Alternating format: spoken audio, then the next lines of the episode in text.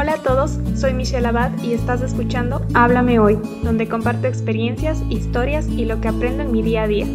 Espero de todo corazón que podamos ayudarnos a crecer espiritualmente.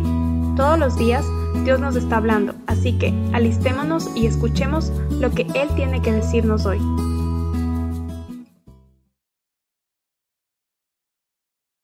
Hola a todos y todas, el día de hoy continuamos estudiando Mateo el capítulo 5 del 1 al 12.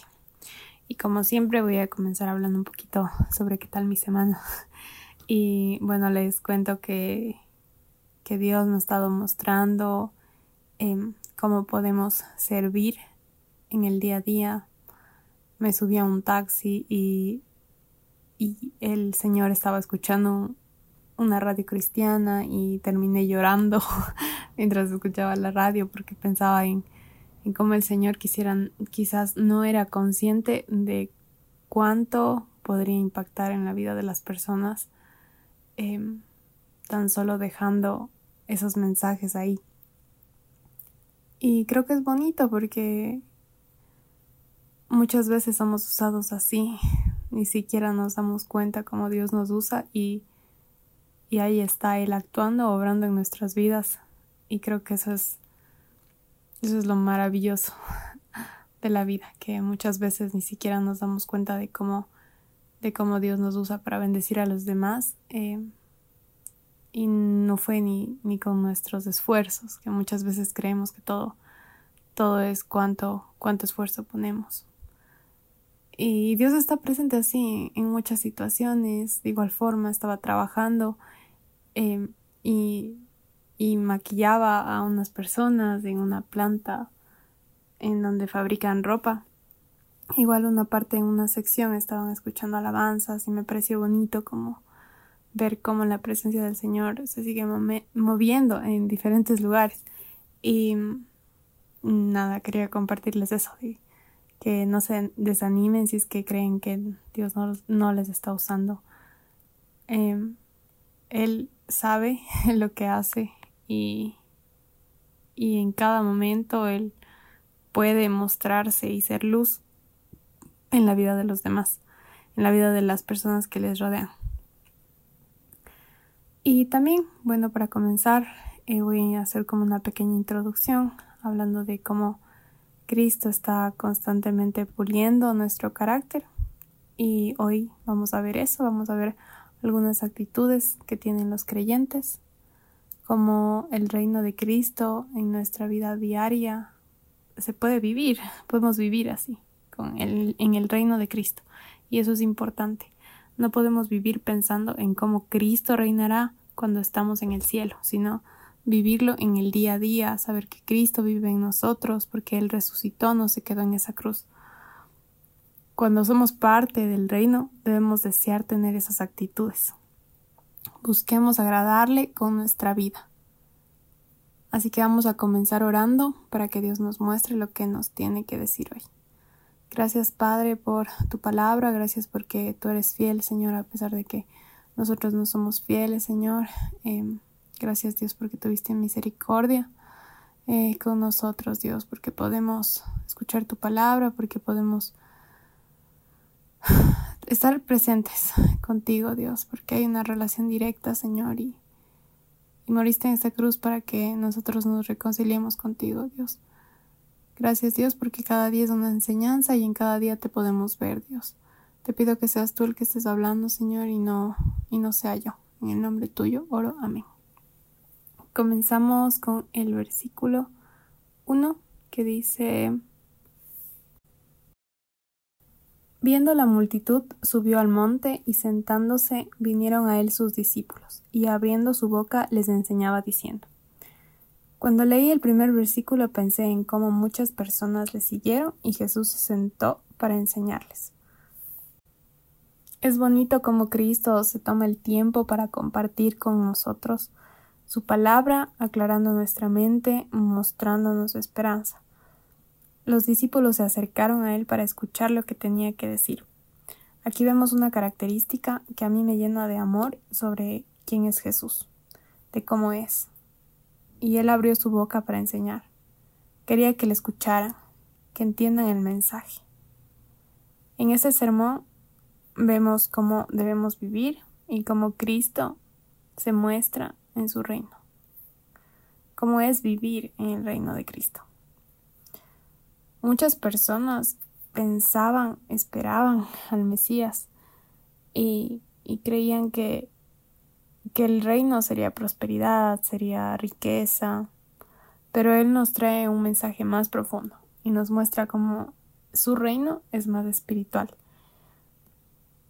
El versículo 3 dice, Bienaventurados los pobres en espíritu, porque de ellos es el reino de los cielos. Primero hablemos de lo que es ser bienaventurado. Esto es eh, ser bendecido, es ser feliz, pero no felices de una forma terrenal, es, es de una forma más celestial.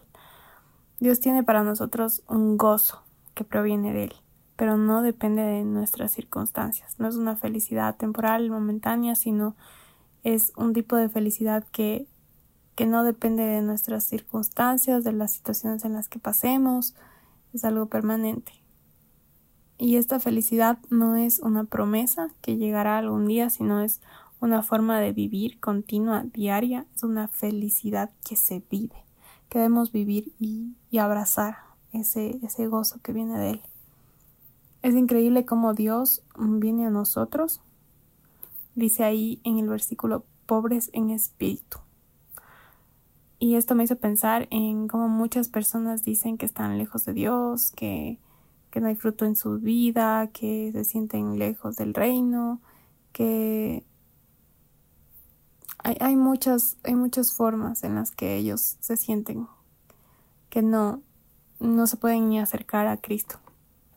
Y, y es así como llegó a nosotros Cristo, porque mientras más necesitados estamos, Cristo más se acerca a nosotros, porque Cristo quiere, quiere que sepamos que Él va a venir a nosotros, porque sabe que estamos escasos. Y ninguno que vive en Cristo, ahora, si es que conocen a personas cristianas alrededor, si es que no sé si es que tú eres cristiano, ninguno, ninguno llegó lleno del Espíritu Cristo y, y continuó su vida en el caminar, en caminar con Él, no, todos llegamos a Cristo vacíos, pobres, necesitados, y Él decidió darnos el reino, bendecirnos con esto, bendecirnos con Él. Y todo comienza por ahí. Cristo llamándonos porque vio que éramos pobres en espíritu, porque le necesitábamos. El reino de Dios no viene de nada de lo que tenemos, no lo ganamos de ninguna forma. No pudimos ofrecer nada y desde ahí Cristo nos bendice, desde, desde ahí parte todo. Un pobre en espíritu sabe que no merece ser salvado, que está en necesidad y sabe que esa necesidad solo es cubierta con Cristo. Todo lo demás parte de lo que nos es dado, no de lo que tenemos.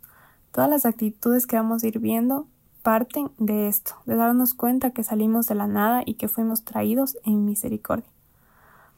El versículo 4 dice, Bienaventurados los que lloran porque ellos recibirán consolación. Somos bendecidos porque recibimos consuelo por parte de Cristo. Cuando sentimos dolor y lloramos y entregamos todo al Señor, se siente una paz sobrenatural que solo provee Él. Somos bendecidos cuando padecemos porque podemos ver cómo Él obra en nosotros.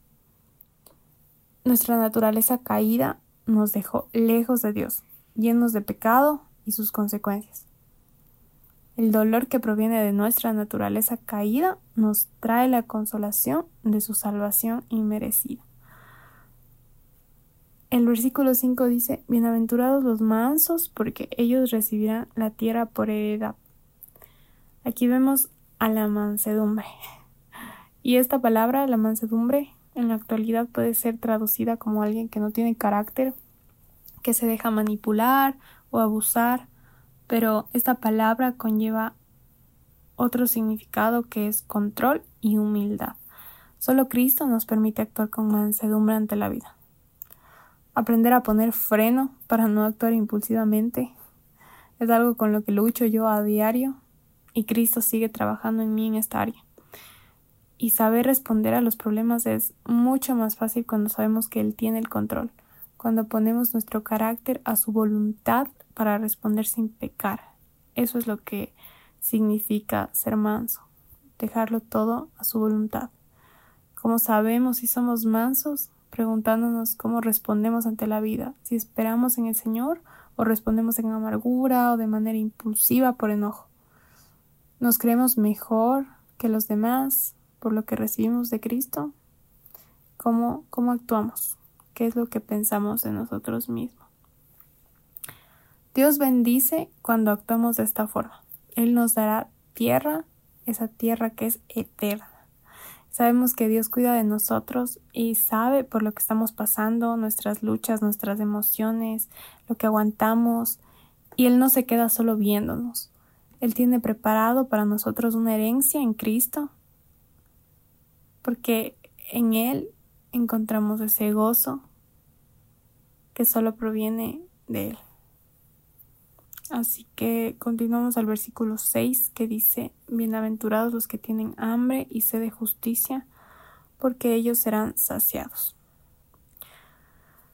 El corazón arde cuando pasamos por injusticias o vemos a otros pisoteando a los demás. Hay tanta injusticia en este mundo caído y tanto dolor. Cuando leí este versículo pensé en tantas cosas, mi cabeza se llenó de, de momentos dolorosos y de ira quizás, mm, no sé, es, es como un fuego en el corazón. Por eso creo que la mejor forma de describir todos esos sentimientos es como cuando te arde, sientes que arde en las venas cuando vemos cosas que no nos parecen que están bien, nos parecen injustas. Cuando esperamos el reino de Cristo, también esperamos esa justicia, porque no queremos que las cosas se queden así, que sigan ocurriendo injusticias y que la maldad siga siendo de la suya, queremos que Cristo actúe y cambie esas situaciones de las que estamos cansados de ver.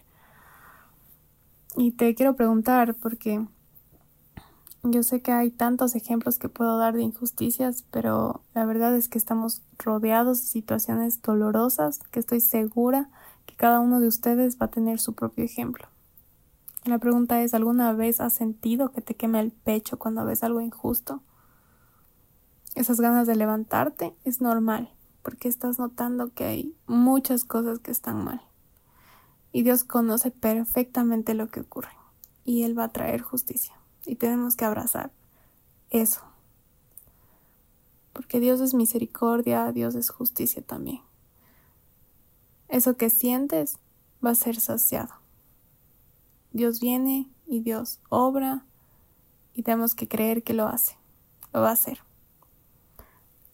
Y preguntémonos esto, ¿tenemos esta actitud ante la vida? Tenemos este tipo de hambre y sed de justicia, esta forma de vivir o de que tenemos hambre, de reconocimiento, de poder, fama, riqueza. ¿De qué manera estamos viviendo? Ahora el versículo 7 dice, Bienaventurados los misericordiosos porque ellos alcanzarán misericordia. La misericordia nos lleva a sentir por los demás. Es una compasión que sentimos. Nos lleva a actuar. No solo se trata de sentir pena, eh, sino es buscar cómo ayudar, viendo la necesidad del otro. El misericordioso busca dar, no recibir. Tenemos que vivir en ese tipo de actitud y aprender de quién fue misericordioso con nosotros desde el comienzo, que fue Cristo, que por su misericordia somos salvos. Ahora el versículo 8 dice, Bienaventurados los de limpio corazón, porque ellos verán a Cristo. Ellos verán a Dios. Dios conoce nuestro corazón, sabe cómo actuamos y el por qué. Y en la palabra vemos cómo a Dios le interesa cómo está nuestro corazón. Él ve si es que buscamos agradarle, si es que nuestro corazón es honesto o por qué hacemos las cosas. Dios no quiere que tengamos un corazón sucio, lleno de pecado, porque esto nos desenfoca, esto es lo que no permite que veamos a Dios claramente. Por eso debemos pedir a Dios también que nos limpie y que nos deje verle. Hay muchas formas en las que Dios se manifiesta. Puede ser en el cielo, en nuestra familia, en, en momentos como, como comencé el mensaje, eh, quizás en un taxi, en, el trabajo. Hay muchas formas. Y hay gente que, que dice yo, yo no, nunca he sentido, nunca he presenciado a, a, Dios, nunca he sentido que Dios está ahí. Y quizás es por esto, porque, porque no llegamos a Dios con un corazón limpio, con un corazón que, que nos permita verle. Andamos desenfocados, viviendo en pecado. Y claro está que, esto viene después de, recibir lo que es la misericordia con, con este espíritu pobre que llegamos a Cristo. Entonces, todo tenemos que ir analizando de esa forma, ¿no? De cómo Dios puede llegar a nuestra vida, si es que ya eres cristiano y, y ya llevas un tiempo, quizás que sentiste que desconectaste de Dios Pídele al Señor que te limpie y que te ayude a vivir de esta forma, en rectitud, buscando santificarte. Y de esta forma vas a poder vivenciarle más a Dios. Dios tiene misericordia y Dios hará. Y hay que creer en eso. Vivir viéndole a Dios de manera espiritual, eso nos llena de gozo. Es algo que no muchos van a entender porque no todos lo pueden observar. Esta vida es una lucha diaria en la que Cristo nos santifica, pero nuestro corazón es transformado y podemos disfrutar de verle con un corazón limpio. Ahora vamos a leer el versículo 9 que dice, Bienaventurados los pacificadores porque ellos serán llamados hijos de Dios.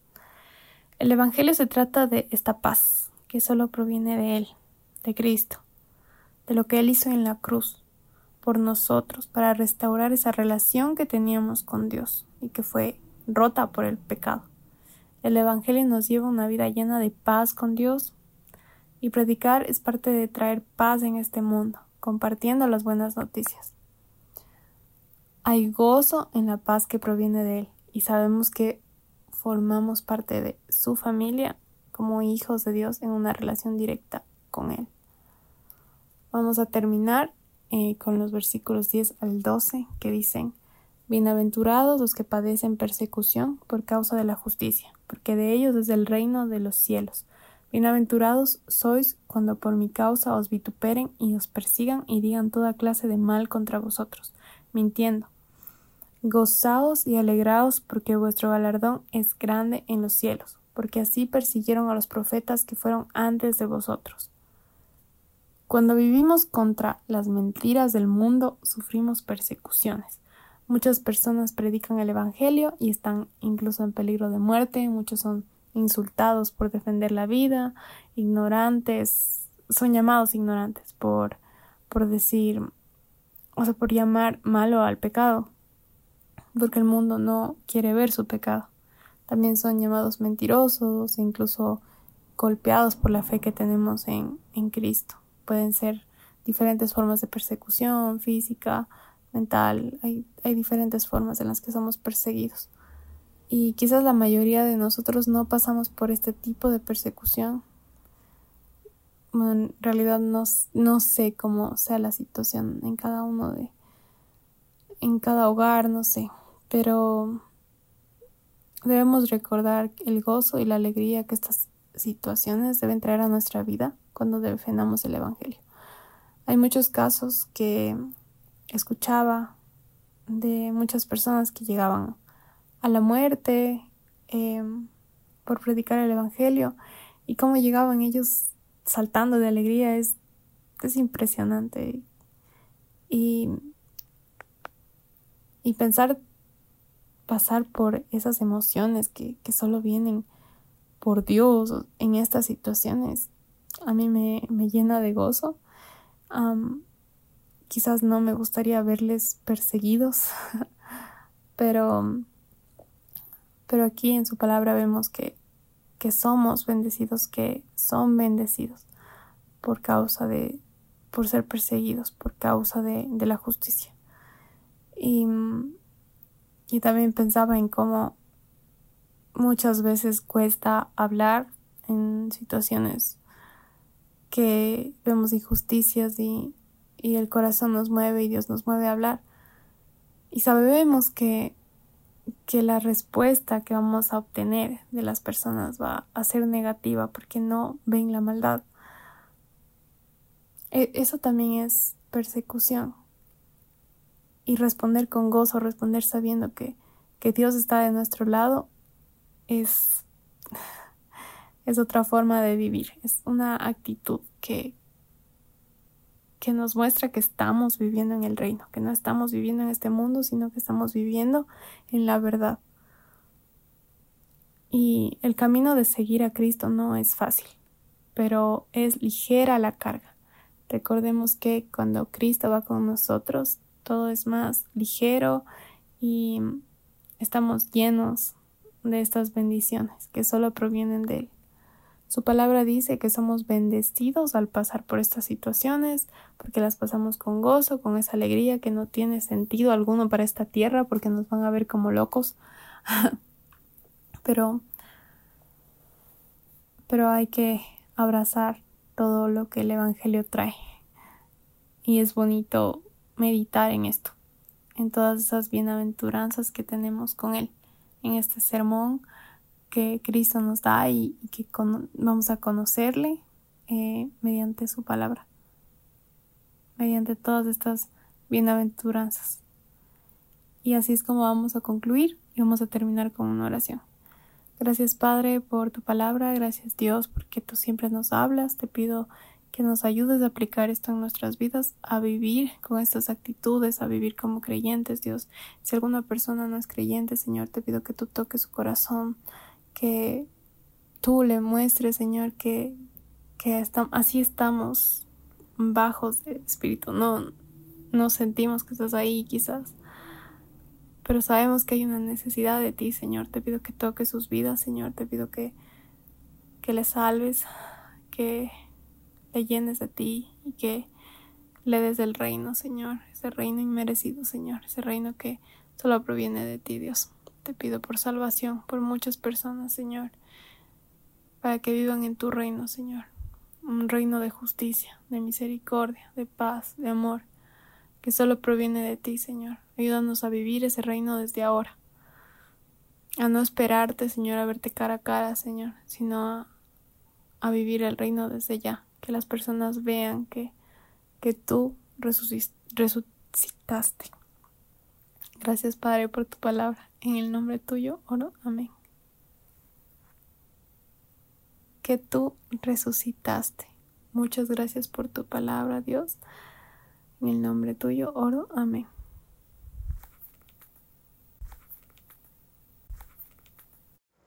Gracias por escuchar el podcast de hoy. Si lo que escuchaste te ha gustado y quieres saber más, suscríbete para enterarte cuando suba un nuevo episodio. Si deseas contactarme, me puedes encontrar en Instagram como arroba michu.abad y puedes seguir los devocionales en arroba tu palabra es viva. Gracias por tu tiempo, comentarios y apoyo. Espero pronto saber de ti.